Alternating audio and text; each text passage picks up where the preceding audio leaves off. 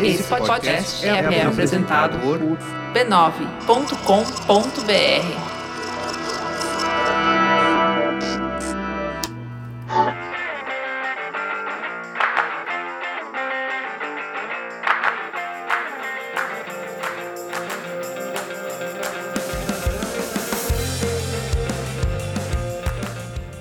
começando mais um Spoilers Talk Show, o podcast do spoilers.tv.br, onde a gente conversa sobre cultura pop e televisão. Eu sou a Letícia e hoje a conversa é sobre nós. Uh, Sim, Oh, nós que ótimo. estamos aqui. Como assim? A gente explica. O papo do podcast de hoje vai ser crítica de televisão. E também um pouquinho de crítica de cultura no geral. Por que, que a gente é crítico, né? Por que, que numa época que todo mundo pode manifestar sua opinião na internet, o papel dessa pessoa ainda importa? E o que, que a gente está fazendo aqui no site nesse sentido? E por fim, no bloco Põe na Lista, como sempre, damos nossas recomendações quinzenais do que estamos lendo, ouvindo ou assistindo. Comigo na mesa hoje está o Denis olá. e o Léo. Oi. Hoje é uma coisa mais intimista, mais reduzida, né? Não, por acaso, o Fernando está fora do país. É, as estão viajando. Todo mundo está em missão, missão internacional. É, shh, Não pode falar. Eles foram na loja, aspas, aéreas que vocês não viram. Mas vamos lá então, crítica de TV. Denis, explica um pouquinho por que que a gente resolveu falar desse tema hoje. Faz um mês a gente lançou o podcast de ficção científica e a gente recebeu um comentário, a gente tá olhando sempre todos os comentários, seja no Spoilers ou no site do B9, e a gente recebeu um comentário no B9 do Diógenes, é o primeiro nome dele, sobre, falando que era a primeira vez que ele tava assistindo o, tava ouvindo o programa, e ele fala, ah, é agradável de ouvir, eu acho que falta apenas comentar o que a crítica no geral falou de cada série. Daí eu tô citando exatamente o que ele falou. Eu percebi que vocês colocam bastante a opinião de vocês, mas e no geral, o que que aconteceu? E aí ele fala um pouco sobre Stargate, que não tem a ver com crítica.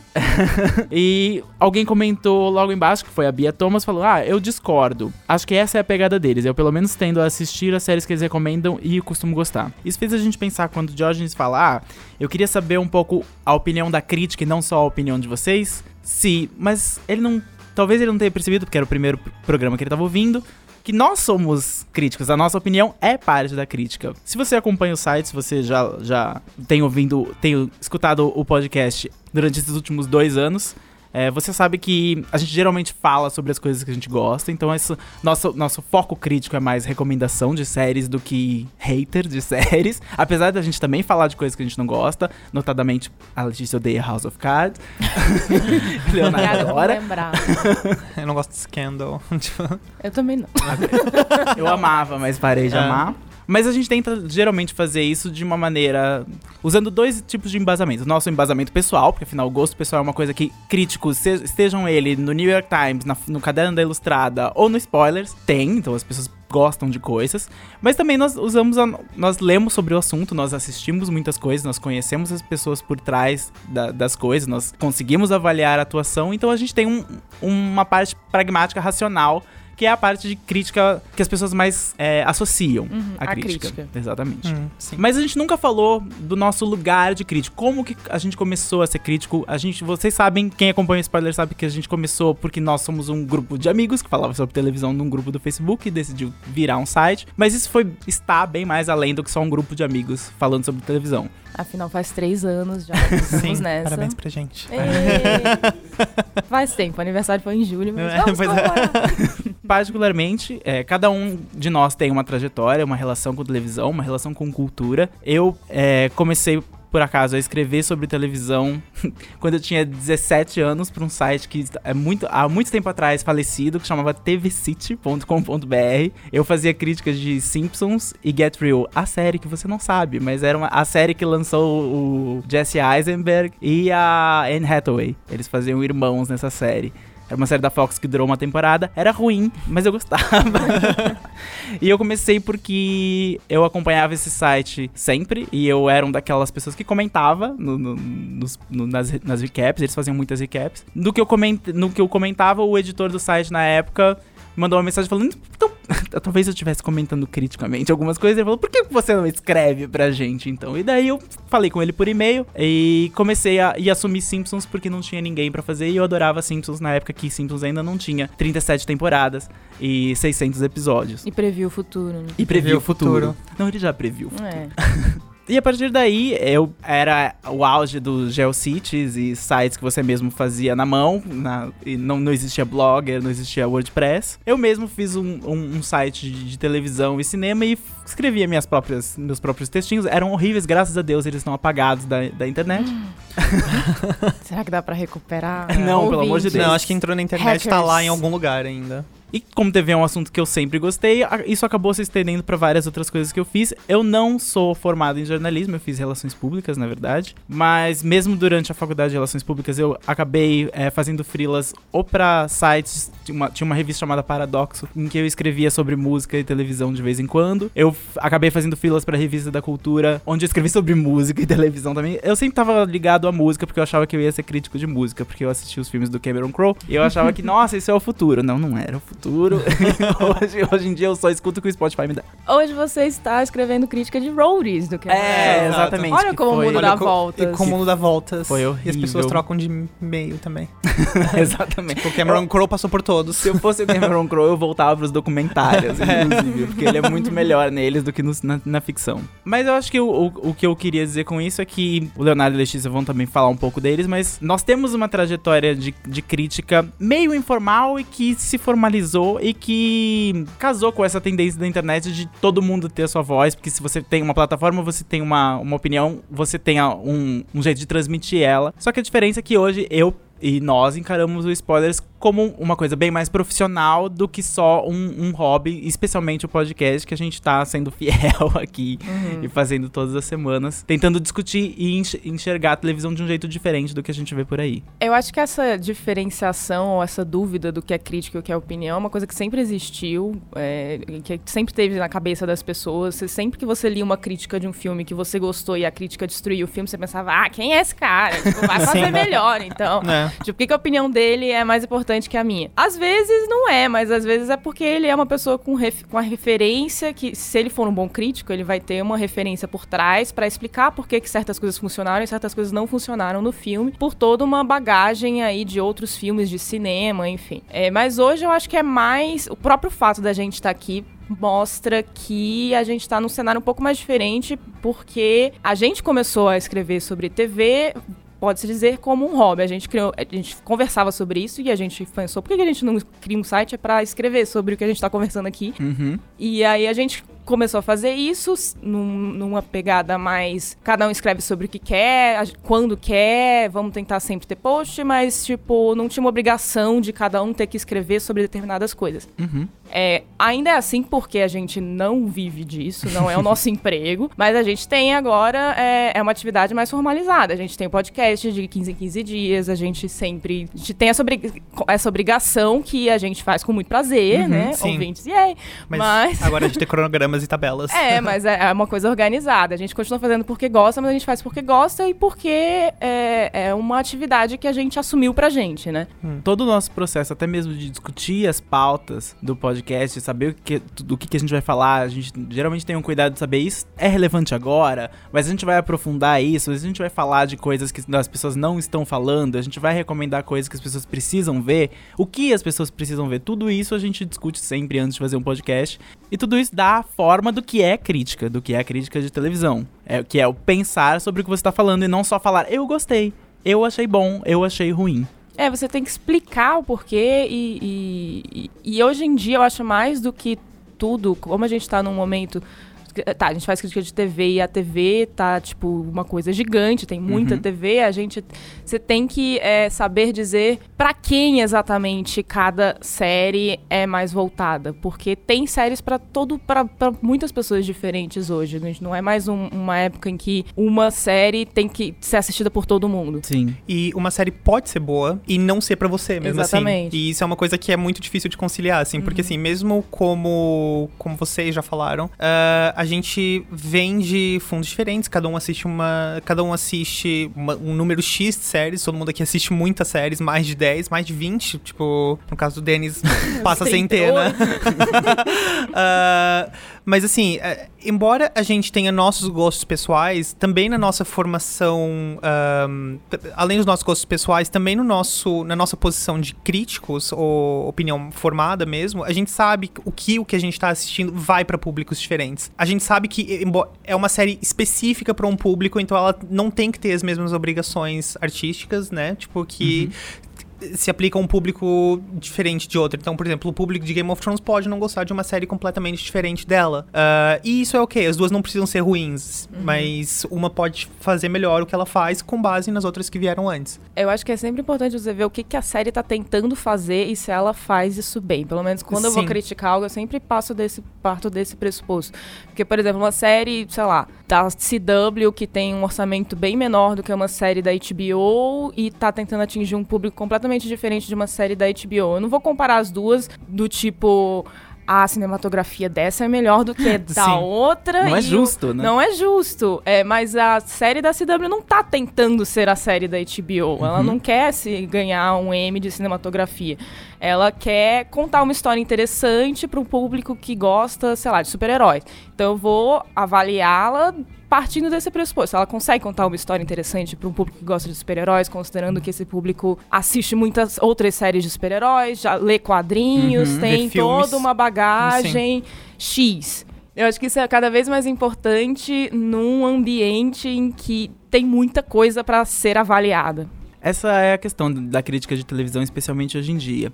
A, a crítica de cultura especializada geralmente te- teve um foco em, em artes, vou dizer mais consagradas, mas é antig mais antigas, como o teatro, ou a própria crítica de arte, ou crítica de música. Logo depois, no século XX, você veio o cinema, e o cinema, ele, diferentemente de- da televisão, o cinema, é, ele tem muita, vou dizer, força é, de ser produzido independentemente. Televisão é um pouco mais difícil de se produzir independentemente. Hoje em dia, você tem a internet, você tem plataformas de streaming, que não são nada independentes, Mas você pode fazer uma websérie pode e fazer colocar uma websérie. Mas por, por o cinema, pelo cinema e por outras artes serem mais, entre aspas, plurais, no sentido de tipo, virem de vários diferentes é, lugares e pessoas, então a crítica, ela tinha um, um cenário, como a Letícia falou, muito amplo para se, pra se enxergar ângulos diferentes naquilo.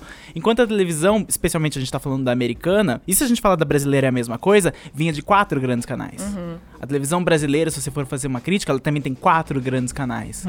Então, você tem menos. Como você tinha menos é, comparações pra fazer com aqueles produtos que eram lançados, a crítica era menos especializada, o que completamente não é o caso hoje. Porque os quatro grandes canais dos Estados Unidos não fazem a maior. não são a, a máxima produção de televisão. Na verdade, eles até muitas vezes começam a produzir ah, conteúdo que pode ser considerado ultrapassado em face a outros meios certeza. que estão, tipo, tendo um contato mais direto com os públicos ou tendo uma, uma atenção maior.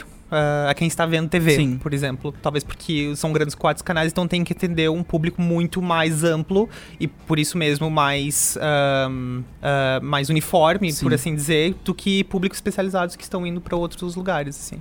uma identidade própria, talvez, Exatamente. assim, uma identidade própria. A Netflix tá criando uma identidade própria, a Amazon tá criando uma identidade própria com as séries deles Uhum. e não são o mesmo público. Podem ser, mas não precisam ser. Não, e por causa disso, a própria crítica de televisão, falando dos Estados Unidos, se especializou. Um dos grandes sites de crítica de televisão é, que surgiu nos anos 90 é, é- chamava Television Without Pity, que lançou muita gente, lançou muitos grandes críticos. Alguns estão no New York Times, outros estão na NPR, outros estão fazendo suas próprias séries, como o criador de Are the Worst. Sim, começou lá. Começou lá. E era um site que começou entre amigos não profissionais. Alguns eram profissionais, mas outros não tinham nada a ver com a, com a profissão. Não eram jornalistas, não eram críticos. E se tornou uma coisa grande, porque viu, antes de acontecer, o grande momento que a televisão... A virada da televisão. Previu a virada da televisão. Previu que a televisão ia ficar muito maior do que ela era na época, no- quando só tinha só canais abertos e um ou outro TV, um outro canal a cabo como a HBO. Essa virada, acho que é um bom exemplo dela é como a, acho que até ano passado, ou, dois anos atrás, o New York Times tinha uma crítica de TV Sim. que nem era da crítica, ela nem tinha essa formação, ela era, sei lá, correspondente em algum lugar, ela e era correspondente jogaram ela lá. internacional. E aí ela voltou para os Estados Unidos e jogaram ela lá. Ela escreveu coisas como aquele texto da Shonda Rhimes que Sim. chamou ela de Angry Black Woman. Assim, Ela era péssima, obviamente. e, aí- e hoje o New York Times está criando, está desenvolvendo um site voltado para a TV Uhum. e voltado com essa pegada do onde você pode escolher o que você deve assistir pelo seu gosto e achar o seu nicho, a sua série do seu nicho. Eles estão Uhum. criando, tem uma news, eles têm uma newsletter que, Sim. que manda toda semana, tem críticas de das séries mais importantes que eles consideram mais importantes, ok. Mas eles também estão criando, eles, eles têm um site em versão beta lá onde você coloca, tipo, ah, eu quero assistir uma comédia romântica de meia hora. E aparece pra você qual série que você quer. Então, tipo, o maior jornal do- dos Estados Unidos, o mais importante, partiu de não ter nada a ter algo que tá tentando, pelo menos, se adaptar a, essa novo, esse novo momento da TV. Não querendo comparar o spoilers com o New York Uh, Times. Mas ele tá é, indo no rumo em que o próprio Spoilers começou, no rumo de recomendações. Uhum. Por quê? Porque num cenário em que você tem 417 novas séries ou séries indo ao ar durante o ano, você precisa de recomendações assim como você precisava pra ir ao cinema. Mesmo que você não vá ao cinema,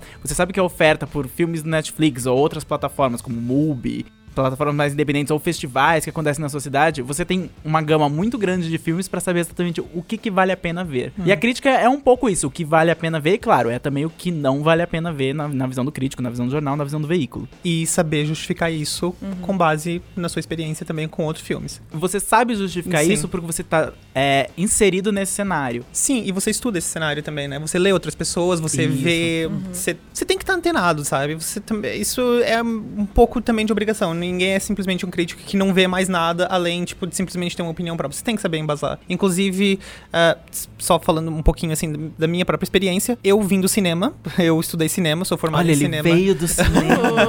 Eu vim da tela. eu sou formado em cinema, minha especialidade é roteiro, sempre foi o que eu mais gostei. Ah, depois, mais literatura, acabei indo mais por esse mundo também. Ah, trabalhei em livraria por muito tempo. Mesmo em cinema, enquanto eu aprendia, e a fazer cinema também, eu fiz curtas, participei de vários curtas, em vários tipos de cargos, assim. Essa foi mais a minha formação específica. Eu já gostava do, do meio antes, claro. Tipo, cinema é o meu gosto, é o meu grande gosto. Quando eu entrei no grupo do Facebook, onde o Spoilers eventualmente nasceu, eu não via muitas séries, inclusive. Eu, eu via talvez umas três, tipo, mas nem isso. Eu passava o meu tempo inteiro lendo críticos de cinema. O Roger Ebert era o meu crítico favorito, ainda é o meu crítico favorito. Eu não achei ninguém pra substituir ele, por assim dizer. Assim, parece um pouco clichê falar isso, mas eu, eu acho que eu aprendi mais sobre cinema lendo as críticas dele Sim. e com as justificações embasadas dele do que em algumas matérias mais específicas. Assim, eu entendo o que é fotografia, eu entendo o que é direção de arte, como cada um tem que funcionar. Eu aplicava isso a cinema e eu passava o meu tempo inteiro indo atrás de vários tipos de filmes de vários países. Eu ia em mostra, eu via 60 filmes por mostra em 10 dias, assim. Ah, e isso era normal. Agora eu tô meio que não vendo tantos mais filmes e agora eu tô tentando equilibrar com séries. Com essa experiência toda que você. que eu fazia porque eu queria, não porque era uma obrigação, ninguém tava torcendo meu braço, eu só achava que era uma, uma forma de eu me tornar melhor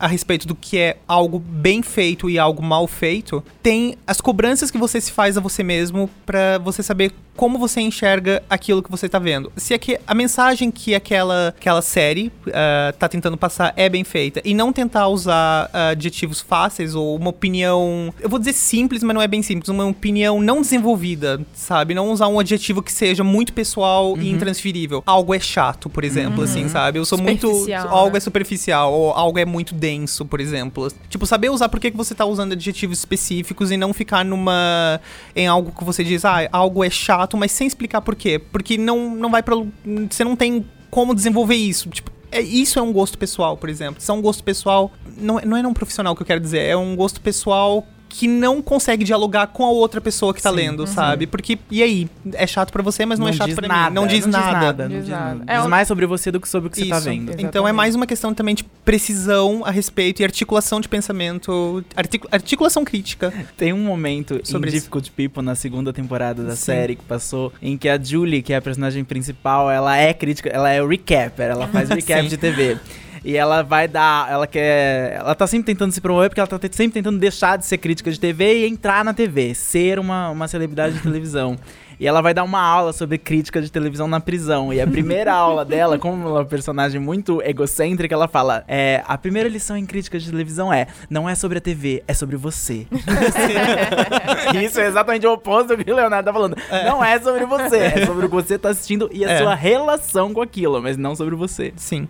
Bem, já a gente tem aqui um, um- um- tá formando o trio da comunicação social. o, o, o Denis é na, 100% relações humanas. públicas, É, 130% humano.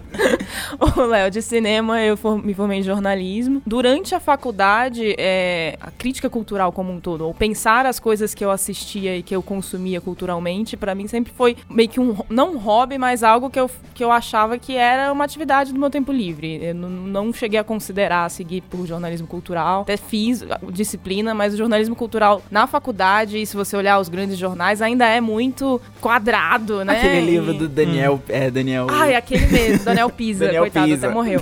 Mas é, é esse, esse livrinho, aquele do- daquela coleção pretinha do, do jornalismo, Sim. não sei o quê. Tem uma jornalismo cultural. Eu li. E é aquela coisa quadrada, aquela coisa que ainda discute o que é cultura alta e cultura baixa e blá blá blá. E, Como e- se estivéssemos na Idade Média. Isso, e nunca, como se tivesse, sabe, acabado de inventar ali a prensa. tipo, livros.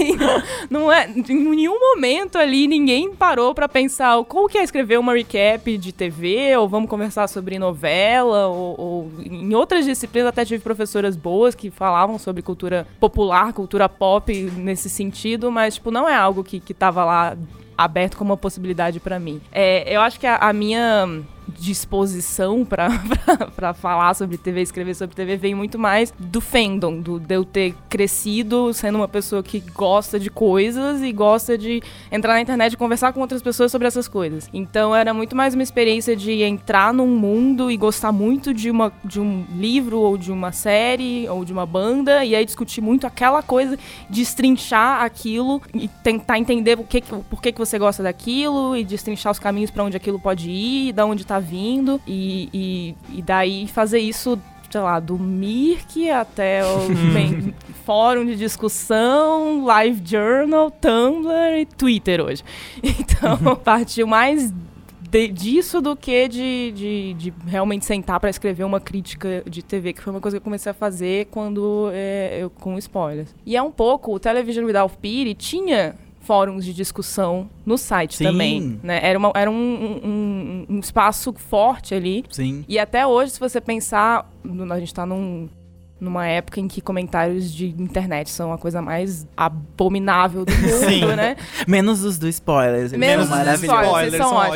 ótimos. Mas o Wave Club, que é um grande site de crítica de TV na, no- nos Estados Unidos, ainda tem comentários e Sim. comentários considerados bons, onde os próprios as pessoas que escrevem lá falam que leem, que ou que Interagem. ou liam, interagem e, e, tipo onde, de onde saem opiniões interessantes. Então acho que essa coisa do discutir e aí depois se formar uma opinião sobre isso é algo que tá aí no, no DNA da, da crítica de TV mais do que da de cinema ou de teatro. É, também tem a questão do, da crítica de TV, que é uma coisa mais de internet também. Não é, tipo, tanto veiculado em jornais. Então, não existe. Embora o feedback sempre exista, ah, você veiculava suas críticas de cinema em jornais e, tipo, eventualmente alguém iria escrever pra você, seja por carta na altura, quando começou, sabe? Ou por e-mail pessoal, de alguma forma. Entre em contato com o crítico, mande uma carta pro jornal, alguma coisa assim. Na internet, o feedback é muito imediato. Então, na verdade, eu entendo como as opiniões na internet de crítica de TV possam parecer. Existe uma diferenciação a respeito de que plataformas é uma opinião pessoal e uma opini opinião profissional. Porque parece simplesmente uma opinião que foi pra cima e daí algumas outras opiniões que, Sim. tipo, várias opiniões, tipo, se complementando, assim. E não é o caso. Não é o caso. Ela só mudou o formato, mas continua sendo uma coisa tão articulada quanto era antes. Só mudou o meio, assim mesmo. O Wave Club é um dos melhores, inclusive, pra. Eu, acho que, eu acho que é o único lugar onde eu leio comentários, assim. São. Hum, é, eu nem Eu- lá eu leio mais, porque eu tô meio traumatizada de comentários. Só leio dos, os spoilers. Ótimo. Eu acho que a crítica de TV também ela é uma evolução da, da, da crítica de cultura, tentando fazer um caminho. Todas as, a- as artes elas se somam um pouco. Então, se você começou da crítica da arte, é, clássica, de quadros, pinturas, e daí foi pra crítica de literária, ou de teatro, de enredos, e aí isso desembocou em, em, crítica de cinema, que tem o quê? Tem literariedade, que tem um roteiro, tem arte, que tem uma fotografia, tem música, porque tem uma trilha sonora. A TV acrescenta o elemento do- da serialidade, do negócio de ser uma coisa que acontece semana após semana, se a gente não estiver considerando Netflix e coisas que lançam tudo ao mesmo tempo. Mas mesmo as coisas que lançam tudo ao mesmo tempo, todo ano tem uma nova temporada. Então você tem que acompanhar. Então a, a crítica de TV ela adiciona uma nova camada de complexidade quando você avalia um, um produto cultural, assim. Porque um, um filme, é, se não é uma série de filmes da Marvel, que tem 77 filmes, super-heróis, um filme normal, ele é um produto pronto que, que sai ali e você discute aquilo naquele momento, no tempo e no espaço, digamos assim. Aquele é um filme de 1997, o que estava acontecendo em 1997, como eu- você pode avaliar ele pela perspectiva de 2016, mas ainda é um produto que tá ali, em 97. Enquanto uma série de televisão, ela pode ter começado em 97, se é um Law and Order, ela durou até 2007, 2016, e agora você não, não pode avaliar ela só pelo ponto de como ela começou, e sim pela trajetória inteira. Então acho que a crítica de TV, puxando a sardinha pro nosso lado, ela é um ela é muito mais difícil de fazer porque ela tem Sim. mais nuances. É, você tem que avaliar não só o produto naquele momento, mas a evolução dele, né? De onde ele veio e pra onde ele pode chegar. Porque outra coisa da, quando você avalia um, um- um piloto, por exemplo, de uma série que tá começando, você pensa, tá, ele contou uma história interessante naqueles 40 minutos. Ela tem potencial pra fazer uma temporada de 18 episódios? Tem potencial pra ter uma segunda temporada de 18 episódios? Então você não tá avaliando só um, um produto parado no tempo, mas você tá meio que olhando pro futuro pra ver aonde ele pode chegar, além de você ter que olhar pra trás e ver toda a bagagem de ah, por que, que essa série existe? Ah, porque o criador participou nessa. Foi, foi roteirista dessa outra série, então dá pra ver as influências dessa outra série. O canal tá querendo atingir tal determinado público, por isso que ele escolheu essa série, blá blá blá blá. São várias variáveis ainda. E não só o contexto. é, você falou do contexto em que. hum, o sociopolítico, em que um produto era lançado em 97, como o mundo era em 97, em face ao que era em 2016, por exemplo, uma série que atravessa todo esse tempo. Uhum. O, o pensamento crítico muda também, né? Tipo, o pensamento crítico muda, a cultura muda, ela tá sempre mudando. Então, é importante ver o que tam- também é parte do crítico ver se as mudanças que estão acontecendo são criativas, é, é só uma má, é uma má criativa, por exemplo, ou só se é realmente uma mudança natural no, da trajetória da série, que melhorou, porque a ideia é sempre melhorar, né? A ideia, pelo menos. A dificuldade das séries é justamente isso, porque especialmente as séries que começam muito bem, é difícil você manter o momento, porque se ela- às vezes se ela começa muito bem, eu sempre acho isso. Grey's Anatomy, por exemplo, é uma série que tem o quê? 13 temporadas agora. Começou, teve um começo muito forte, três temporadas muito fortes. Talvez o momento em que ela começou pra televisão, pra aquele tipo de série, pra aquele tipo de, de para pra aqueles atores, pra aquele cenário, fosse muito bom. Ela pegou, sei lá, o final de Yara, ela pegou órfãos de, de uma série de hospital que tava durando durou 15 anos, e, mas ela uniu um pouco com o pessoal de internet que gosta de chipar casais. Sim. E aí ela tinha um elemento um pouco de, de, de- de telenovela, mas é, ainda não tinha essa, essa onda como Jane the Virgin é, focou em, em- em elevar a telenovela, então ela pegou um pouquinho daquilo, mas não entrou muito daqui, naquilo. Aqueles três, quatro primeiros anos de Grey's Anatomy estavam num momento muito bom. Será que eles estão mantendo, tentando manter aquilo por 10 anos, e, mas não é mais? Agora tá, tem um novo nível de sofisticação se você quer adaptar um, um enredo de telenovela pra televisão, e é por isso que ela ficou ruim, e não porque necessariamente ela é uma série ruim agora. Ela é a mesma série, só que agora você vê ela di- diferente porque outras coisas surgiram, porque outras séries médicas são melhores, etc, etc. É, Exato. Tudo isso faz parte, tudo isso pra explicar que quando a gente tá dando a nossa, entre aspas, opinião sobre alguma coisa, nunca é só uma opinião. Ela tem, ela tem um, um embasamento em tudo isso que a gente falou agora, porque a gente encara a televisão Apesar do, do spoilers ter esse elemento, ter essa origem de hobby, a gente encara a televisão como uma coisa profissional. E a gente fa- quer falar sobre isso como uma coisa profissional. Mas acho que é interessante pensar também. é, a gente estava falando antes sobre como o New York Times hoje investiu em ter um site focado em fazer recomendações do que a pessoa. Do que o leitor quer, pode assistir. Que essa crítica hoje, ainda que ela seja informada e ela, ela tenha todo. Ela olhe para toda essa, essas, toda essa bagagem, todas essas referências na hora de, de explicar por que, que algo é assim ou é assado, isso está se aproximando muito mais da opinião sem aspas, né? Da, da, da pessoa que va- vai no Twitter e fala, ai, tal série é muito legal, assistam. Porque é assim que as pessoas pegam recomendações hoje, né? Você, quando quer ir num, num, num restaurante, você abre o Yelp ou Foursquare e vai olhar lá as resenhas das pessoas. Se- Antes de comprar uma coisa na Amazon, você vai ler a opinião dos outros. Então as pessoas estão atrás de mais opiniões. Elas podem, por exemplo, é, preferir a recomendação de um amigo do que do crítico De um jornal. de TV da Folha, por exemplo. sim. Mas por quê que elas talvez confiem mais no amigo? Porque elas conhecem o amigo. Uhum. Elas sabem o gosto dos- do amigo. Elas sabem que o amigo recomendou uma coisa na semana passada e você gostou. Então talvez eu goste disso- desse também. Então eu acho que a, a- a crítica hoje tá ficando cada vez mais pessoal no sentido de do crítico se apresentar. Eu sou essa pessoa, eu tenho esse perfil, eu gosto desse tipo de série. Eu- Menos formal, menos institucional. Menos sim. formal e menos, olha, é boa porque o roteiro é assim, é assado. Mas um, um pouco também no sentido de, ah, eu sou uma mulher, eu gosto de séries sobre mulheres e há, muito, há um tempo atrás não tinha e agora tem um monte e essa é melhor do que essa porque essa tá fazendo algo que aquela não, não faz ou essa tá fazendo algo que não foi feito ainda Uhum. mas no, com, com uma pegada de que é pessoal também, que é opinião, mas que tem a ver com a sua experiência também. É porque tudo hoje, como o Leonardo tava falando sobre as coisas serem feitas pra públicos nichados, específicos, pra ter uma, uma, um- tem uma multiplicidade de, de, de pessoas que poderiam gostar daquilo especificamente, então foi feito pra elas. Hoje, recomendação é, é uma. É, é meio que uma coqueluche de todas as, as, as canais e plataformas. Não é à toa que o Netflix separa uma listinha de recomendados pra Pra você. você. Porque Sim. você viu Orgulho, Preconceito e Zumbis, você talvez goste do clube de leitura de Jane Austen. E assim vai, porque o, o- a, grande, a grande moeda de troca disso é, é, é quando surgiu uma plataforma, um caderno, um canal, uma pessoa que sabe exatamente o que um consumidor vai gostar. Sim. É, o logaritmo do Netflix é um crítico silencioso, assim, Sim. que vai analisando as estrelinhas que você dá num filme e começa Que a ainda criar tá uma... longe de ser que- preciso. Ele tá longe, de, é, bastante em alguns casos, mas ele começa a organizar as sugestões com base nas estrelinhas que você deu pra determinados filmes ou séries. Me faz pensar, por que, que será que tá tão longe de ser previsto? Por que, que será que é tão difícil prever o gosto das pessoas Ai, como eles meu caso é adorariam? porque eu empresto minha senha pros outros.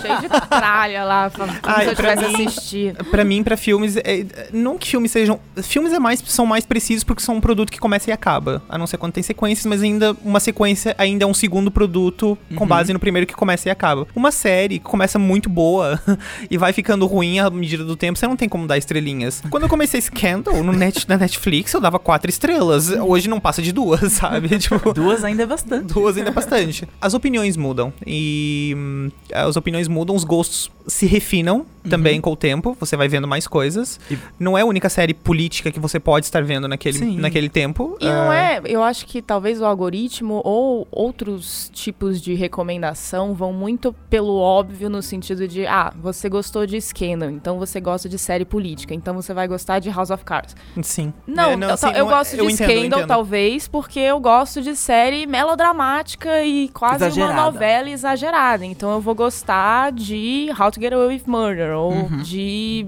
Quântico, sei lá. Eu, tipo, eu vou gostar de algo que tem uma pegada parecida, mas não necessariamente é sobre aquele mesmo tema. Eu acho que às vezes os algoritmos vão muito no, na coisa do tema. Ah, você gosta de série de fantasia, então você vai gostar dessa série. Ok, às vezes funciona, mas às vezes não, porque às vezes uma série que não tem. é de um gênero que você não tá acostumado a assistir, trata de um tema ali, ou tem algum elemento que, que, que te atrai, mesmo se você saber que. que que ele te atrai porque não é um elemento óbvio. Eu acho que o papel da crítica hoje é muito mais tentar achar isso, esse elemento, o que, que torna uma série diferente, por que, que ela pode ser interessante para determinados públicos, do que ir pelo caminho óbvio que, o- que o algoritmo vai, porque o algoritmo Sim. já tá lá, já tá Ah, fazendo sim. isso. É um bot, tipo. É, um, é um algoritmo.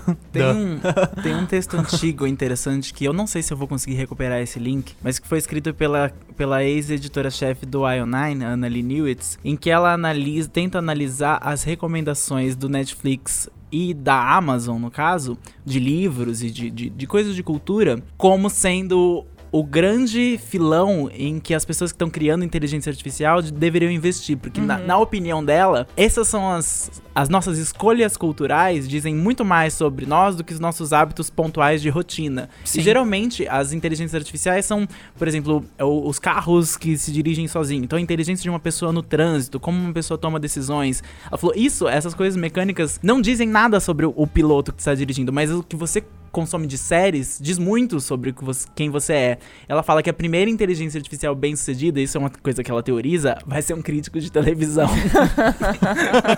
Que bom, mais, uma, É. mais um emprego Mais que a uma gente vai perder.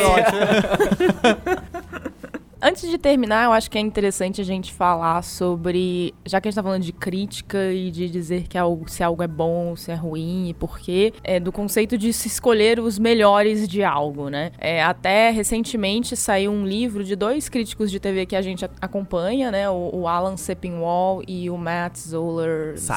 Sim. O Alan escreve para um Hitfix, né? O É, nome o do site deles, e, e o, e o Matt pro, pro Vulture. E, e eles, o livro deles é literalmente se chama TV, o livro. E aí, É modesto. é, pouco pretencioso. E aí eles elencam o que pra eles são as melhores séries de todos os tempos. E eles têm até um, um- Eles explicam como que eles chegaram nisso. Eles criaram cinco categorias pra avaliar a- as séries. Vai desde roteiro, a consistência, a impacto na cultura pop, coisas assim. Mas é um, um livro de dois homens brancos, héteros, tentando descobrir, dizer qual é a melhor série de todos os tempos. E nascidos numa mesma época. É, com um perfil muito mesmo- parecido. é. Então, mas tá lá, o livro tá sendo vendido, tá, tá, tá sendo discutido. O que, que vocês acham não só do ato de se tentar descobrir o que, que é o melhor, mas é possível fazer isso? É possível com base na sua experiência e naquilo que você acredita que uma série de TV deve cumprir e se ela atende todas as suas expectativas que ela não só promete, mas que você espera dela. Então dá pra saber a sua melhor série de todos os tempos. Com base na sua, no seu embasamento e sabendo explicar e articular isso de forma que comunique que com base nos pontos A, B, C, D e E, essa série conseguiu cumprir todas essas metas e é mais bem conseguida do que série X, Y ou Z, porque elas não conseguiram ou elas prometeram algo que não chegaram tanto lá, ou elas foram por um outro viés que não era o original. Isso não torna elas piores, só se torna outra coisa, em alguns casos. Mas com base na sua experiência pessoal, na sua experiência profissional, pessoal e gosto e gosto que você tem. Num geral, não, eu não acho possível. Porque não acho você que inventou aqueles critérios, né? Você que decidiu quais são os Como critérios. eles, como Sim, eles criaram. Como eles É. criaram. Você falou que, por exemplo, você falou, por exemplo, não. Você falou que eles, com base na formação deles, eles são, eles nasceram numa certa época, eles são homens, brancos, héteros. Bom, sim, é, é, com com base nisso, eles chegaram nesse raciocínio. Uhum. Ah, outros críticos vão chegar em outros com base no que é a melhor série de todos os tempos pra eles, com base na experiência deles. Sempre vai ser uma opinião que. É uma opinião que é difícil falar por um todo, mas fala mais por um nicho específico, por uma- um viés específico, talvez. Essa pergunta é paradoxal. É sempre é possível e é impossível ao mesmo tempo. A É, resposta é, a resposta é essa. É claro que é possível determinar qual é a melhor série. Se você cria os critérios, você já tá automaticamente é, eliminando várias e colocando as que você quer colocar como melhores. E ao, e ao mesmo tempo você sabe que para um outro crítico ou para uma outra pessoa que não seja crítica, ela vai falar: não, a minha nu- nunca assisti essa série, não é a melhor série de todos os tempos. Ou a parte do, do possível é essa, criar critérios. A parte do impossível é ninguém, eu acredito, na história da humanidade, consumiu todas as coisas. Sim. Esse é o ponto que é o impossível. É como dizer qual é o melhor livro de todos os livros. Ninguém consumiu tudo, então não é possível dar uma opinião, é, mesmo com todos os embasamentos do universo, que Sim. seja realmente, que seja matematicamente válida. Digamos assim, que seja uma coisa fria, que seja uma coisa é, exata. Até porque a nossa relação com a cultura nunca é fria, nunca é exata. né? Exatamente. Não. É bem passional. É bem passional e tem muito a ver com você. Com a, a- a- o Difficult People estava certo quando ela disse: não é sobre a coisa, é sobre você. É porque nunca.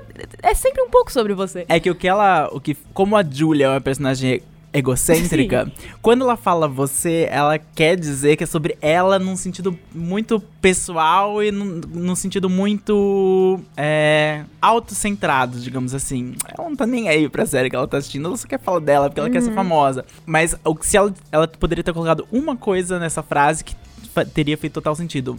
Nunca é só sobre a série e nunca é só sobre, so- sobre você. É sobre a relação sua com a série. Sim. E aí é que você se tran- transforma num crítico. E aí é que sua opinião tem alguma validade pra talvez outras pessoas. Que, porque você se mira nas outras pessoas, em outras opiniões, não pelo que elas são, mas pelo que elas. Por como você se identifica com elas, pela sua relação com elas. Então, se a Letícia gosta de uma série e eu conheço a Letícia e eu falo, ah, geralmente eu tenho um gosto parecido, porque a gente tem um gosto parecido. Então a relação que ela tem com essa série talvez seja a mesma relação que eu tenha. Porque às vezes não é uma coisa é, objetiva, no sentido de que, tentando citar um exemplo de alguma série que você gosta muito, mas que não é muito a minha praia, mas quando eu assisti, eu falei, é, eu reconheço o valor dessa série. Queen Sugar. Eu cheguei a assistir dois episódios de Queen Sugar. Não é o tipo de série que eu veria nunca. Mas eu assisti aqueles dois episódios, a Letícia gosta bastante, a Silvia gosta bastante, e eu. Como tenho uma relação com elas, entendo por que, que elas gostam. Eu sei por que, que elas gostam de Queen Sugar. E eu consigo ver os pontos positivos em Queen Sugar quando eu vejo pela perspectiva delas. E isso é um pouco o que a gente faz no Spoilers. Isso é um pouco a crítica pela qual você deveria prestar atenção.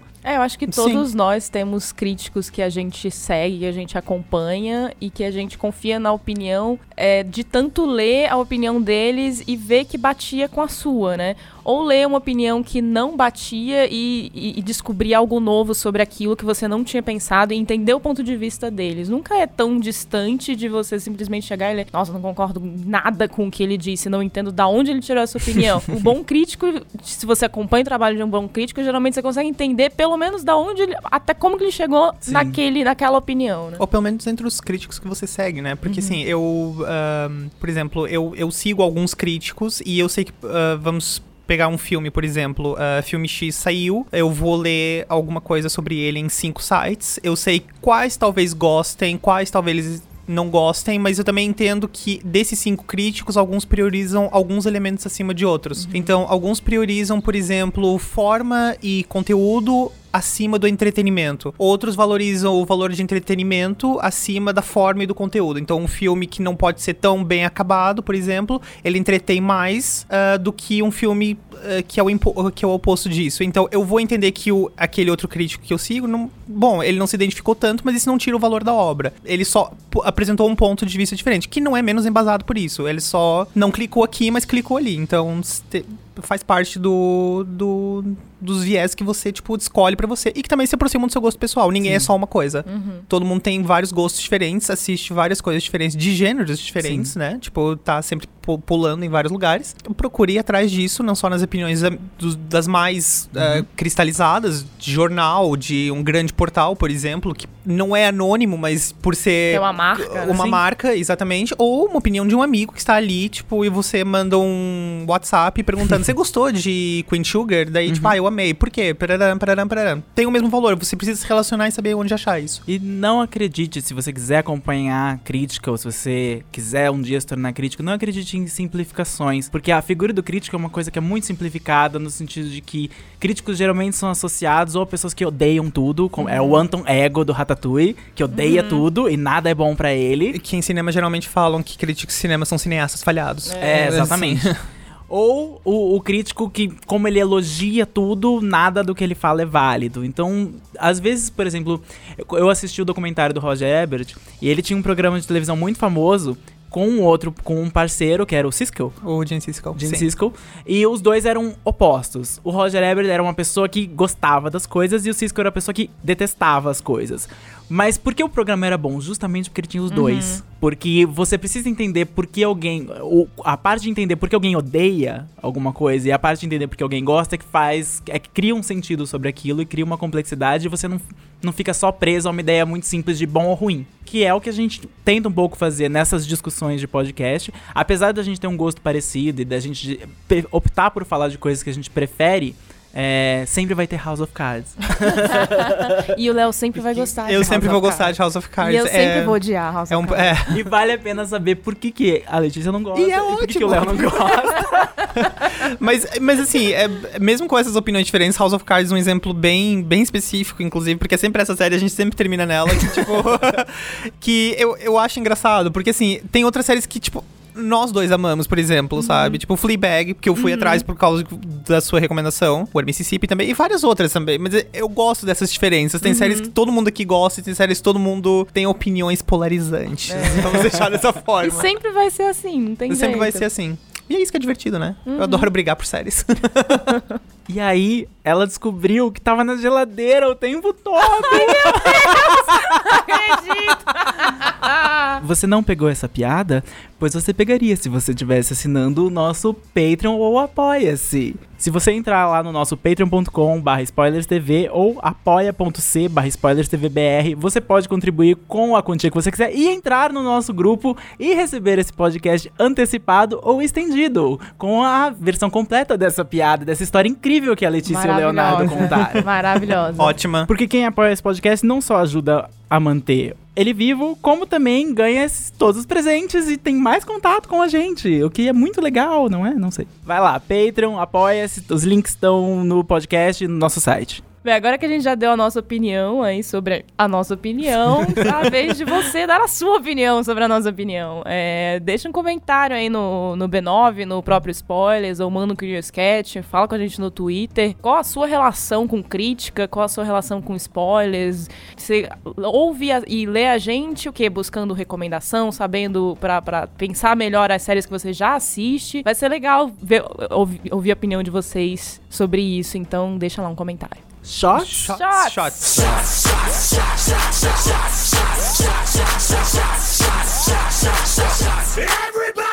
Como você falou, a gente hoje presta muita atenção na- no que as pessoas estão falando, no que as pessoas estão listando e no que as pessoas estão compilando e nas recomendações que a gente pega nos outros.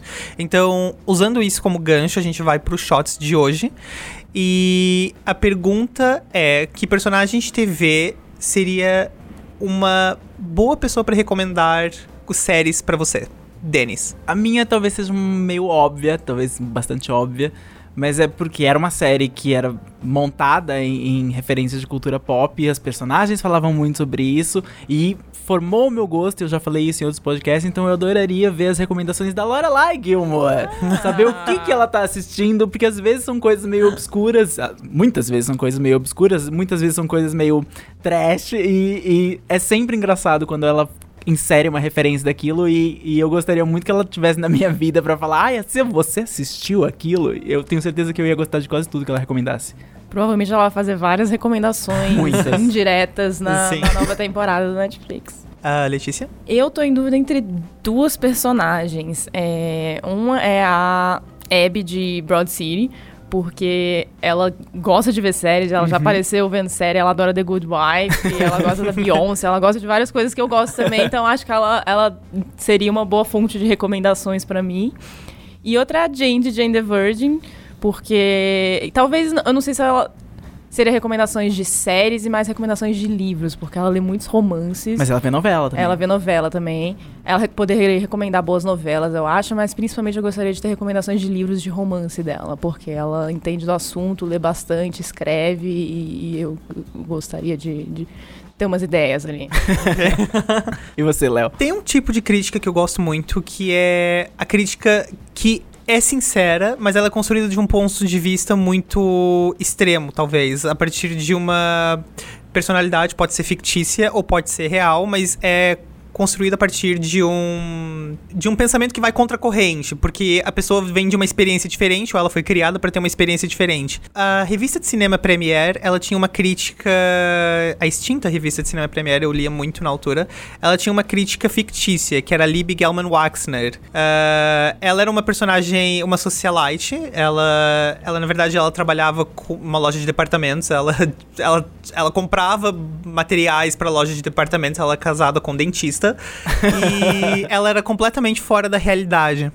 E eu gostava muito dela porque ela tinha um ponto de vista que era completamente fora da casinha, mas ela via os filmes a partir de uma perspectiva que eu ainda hoje aplico quando eu vou procurar alguma coisa, que é dizer que, por exemplo, esse filme em que tem muita gente sofrendo é em que dizer, por exemplo, enfim, que o filme, ao invés de ser sobre aquilo, é sobre, na verdade sobre outra coisa. Então, isso é só um monte de gente sofrendo porque não tem dinheiro, gente. Não é tipo um filme sobre a grande política americana. Mas é uma opinião muito bem humorada. Ela é um personagem fictício, mas tem outros uh, críticos reais que fazem isso, como o crítico do Yahoo, uh, o Price Peterson, que eu. Que eu, eu não, não lembro se ele tá no Yahoo ou mudou pro TV.com, mas enfim.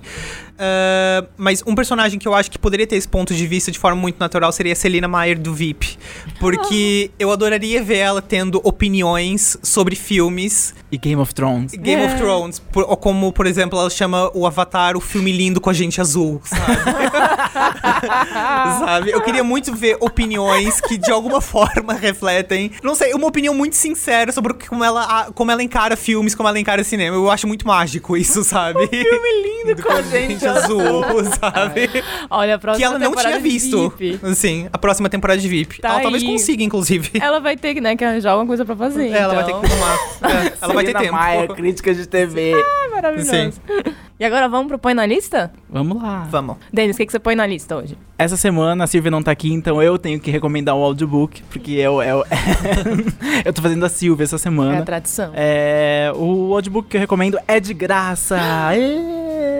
Se você nunca assinou o Audible, ele tá lá de graça, mesmo que você não, não queira assinar o serviço, só se você tem uma conta na Amazon, se você fez, você pode baixar ele. Ele é um audiobook bem curtinho, porque ele foi feito para ser um audiobook gratuito pelo John Scalzi, que escreve livros todos, todos os anos. Ele é tipo o Stephen King da ficção científica, ele escreve muito. E ele escreveu uma história chamada The Dispatcher, que é narrada pelo Zachary Quinto, que é sobre um mundo em que as pessoas param de morrer assassinadas. Todo mundo que morre assassinado volta à vida instantaneamente. Então é um mundo sem homicídios. E é sobre um, um personagem que é pago para comparecer em hospitais ou em, em situações que as pessoas têm risco de morrer. E ele é pago para, se elas estão em risco de morrer, ele as mata e elas voltam para a vida. E um dos, das pessoas que faz isso é um dispatcher, é o nome dessa função, desaparece misteriosamente. Com certeza ele não tá morto, porque se ele tivesse sido assassinado, ele teria voltado. Então o que aconteceu com ele? E é um mistério para investigar o que acontece nesse mundo sem assassinatos, em que pessoas apenas agora misteriosamente desaparecem. Uau. Legal. Denis. Você, Léo? Essa semana eu vou colocar na lista um livro que. Eu não lembro se eu já recomendei aqui, mas eu lembro que já foi muito comentado entre todo mundo dos spoilers, que é a adaptação da Garota no Trem, do. que tá no. atualmente nos cinemas. Com Emily É, Blunt. Com Emily Blunt. Ela realmente anda de trem nesse filme, sabe? Deus. Se anda. É, opa, se anda. É um livro que fez muito sucesso, tanto na Inglaterra, ahn, onde ele foi publicado. Ah, o livro originalmente se passava na Inglaterra, o- a adaptação é em Nova York. Não faz muita diferença no produto final, é um filme bem fiel ao material original, mas o livro fez muito sucesso e ele acabou fazendo também muito sucesso no Brasil. Ah, um ponto de referência que as pessoas usaram muito na época era uma similaridade com Garota Exemplar, ah, porque também era uma uma história, um thriller que era contado a partir do ponto de vista de várias pessoas, que envolvia várias reviravoltas. Fato divertido, a Gillian Flynn, que escreveu Garota Exemplar, era crítica de cinema da Entertainment Weekly antes dela virar uma escritora também, então mais uma pro nosso time. Que mas voltando, eu falei um pouquinho do livro, mas o que eu comecei falando do filme, eh, que eu vi, que eu assisti recentemente, e eu recomendo a todo mundo. Eh, são 100 minutos bem passados no escuro da sala de cinema. Ah, vão muito no cinema, na verdade eu recomendo pôr na lista qualquer filme que seja de exibição. Cinema. Vão pro cinema, ah, por favor. Você já consegue ver muita coisa em casa, mas priorizem cinema também. Façam essa arte viver, sabe? Próxima recomendação do Leonardo vai ser arte. Arte. E daí a no final- sétima arte. No final do ano vai ser vida. Vida. e. Letícia. Eu. Meu põe na lista é pra você que é, já assiste o Last Week Tonight com o John Oliver, que talvez assistiu ou ainda assiste é, os outros talk shows, late nights e afins, né? É, talvez você seja como eu, que só assiste aquele, o, o- que além de acompanhar o Last Week Tonight, que é semanal e por isso mais fácil, assiste só os vídeos que bombam dos outros, né? Tudo bem, tem outro programa semanal que eu acho que vale a pena colocar na lista, principalmente agora. Foi, é- era legal ter botado durante a eleição, mas agora já passou. Você não precisa reviver a eleição dos Estados Unidos, não precisa reviver esse, esse- todo esse, esse pesadelo. Mas daqui pra frente eu acho que vai se tornar tão bom é, quanto o Last Week Tonight e vale um põe na lista, que é o Full Frontal com a Samantha Bee, que era uma correspondente do Daily Show antes da saída do Jon Stewart. Ela foi cotada aí pelas pessoas que assistem a substituir o Jon Stewart. Nunca foi convidada, mas desistiu do Comedy Central, foi pra TBS, que é outro canal, fazer um programa semanal é, próprio dela. E ele tem uma pegada que é meio que uma mistura entre o Last Week Tonight e o Daily Show, por ser semanal e, e- e por isso é, se demorar um pouquinho mais nos temas. E você não precisa assistir todo dia, o que é um saco, mas ainda tem muito da, da, daquela irritação que o Jon Stewart tinha com a política americana. Ela consegue passar isso bem e de um jeito super engraçado e irrelevante, que eu acho que vai se tornar cada vez mais relevante agora que o Trump ganhou a eleição nos Estados Unidos. É, então põe na lista. Silêncio fúnebre. Pam, pam, Tan, taran, tan, taran. Não vamos falar sobre isso, porque a gente fala de coisas boas, mas vamos falar de Full Frontal with Samantha Bee, que é mais um talk show semanal pra você pôr na lista que vale a pena. E aqui termina então mais uma edição do Spoilers Talk Show. Obrigada a você que está nos ouvindo, obrigada a você que é patrono, que ouviu a versão estendida, que vai conversar com a gente no grupo agora sobre tudo que a gente conversou aqui.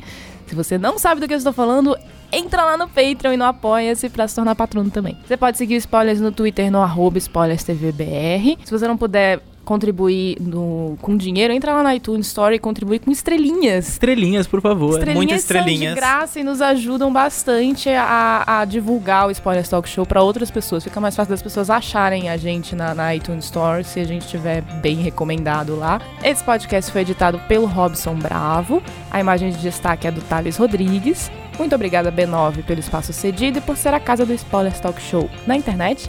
E até a próxima. Até mais. tchau, tchau.